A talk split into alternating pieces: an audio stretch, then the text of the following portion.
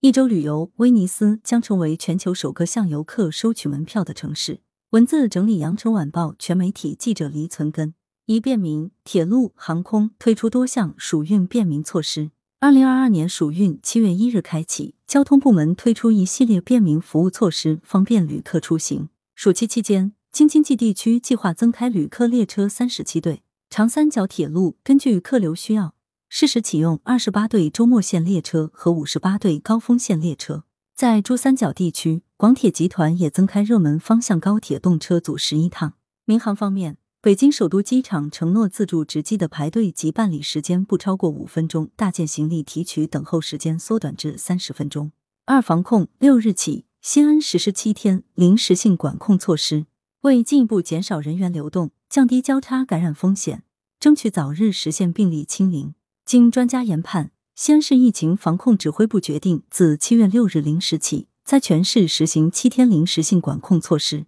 公众娱乐休闲场所、人员聚集经营性场所、公共文化活动场所和农村集贸市场暂停营业一周。全市各餐饮单位（不含宾馆）单位内部食堂暂停堂食一周。中小学、幼儿园提前放假。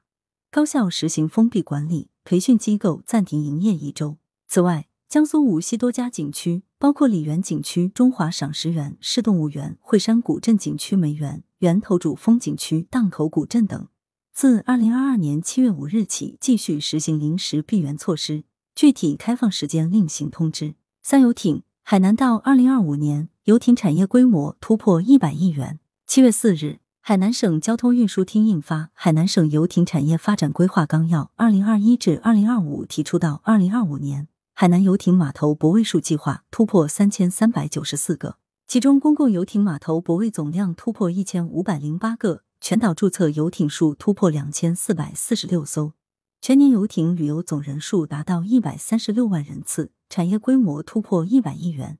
游艇企业数量突破一千五百八十家，游艇产业链相关从业人员达到两万人。海南还提出优化游艇产业布局，打造以海口和三亚为重点。以三亚中央商务区等海南自由贸易港重点园区为核心，其他事件为补充，功能齐备、特色鲜明、协调发展的一环，两核多点。全省游艇产业总体空间布局，海口海关三日公布的数据则显示，自二零二零年七月一日海南离岛免税政策调整以来，截至今年六月底，两年来。海南离岛免税商品销售金额九百零六亿元，一点二五亿件，购物旅客一千两百二十八万人次，日均购物金额一点二四亿元，较政策调整前增长百分之两百五十七。四新馆，西藏博物馆新馆即将开放。西藏博物馆新馆将于近期开馆。由国家投资六点六亿元实施的西藏博物馆改扩建工程，于二零一七年十月奠基动工，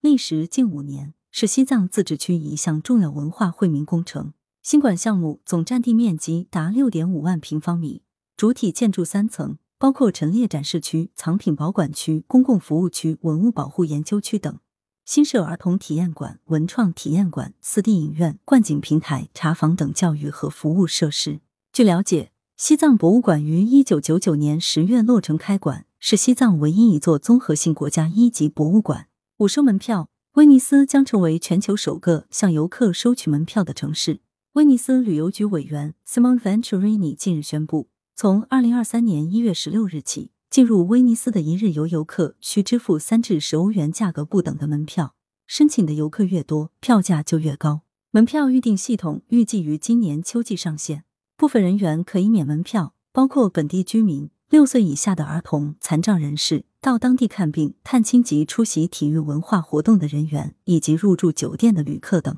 如果没有按照规定购票，将面临五十至三百欧元的罚款。据了解，威尼斯将成为全球首个向游客收取门票的城市。六免门票，长白山旅游优惠举措，学生免门票。长白山管委会宣布。即日起至二零二二年八月三十一日，长白山北西景区、乐英古城景区、大戏台河景区、长白山狩猎度假区、长白山巨龙火山石林景区、长白山巨龙冰泉景区、长白山红石峰景区、长白山红松王森林旅游公园等八大景区，面向全国大中小学生免门票。还推出全省支援湖北医疗队员终身免长白山景区门票，全国支援吉林医疗队员。五年内可携带四名家属免长白山景区门票，入住长白山保护开发区星级酒店正常优惠基础上再享八折优惠。此外，全年执行购一张门票，可在五天之内不限次数游览长白山北、西景区（不包括南景区），即日起至十月十五日期间延长景区开放时间，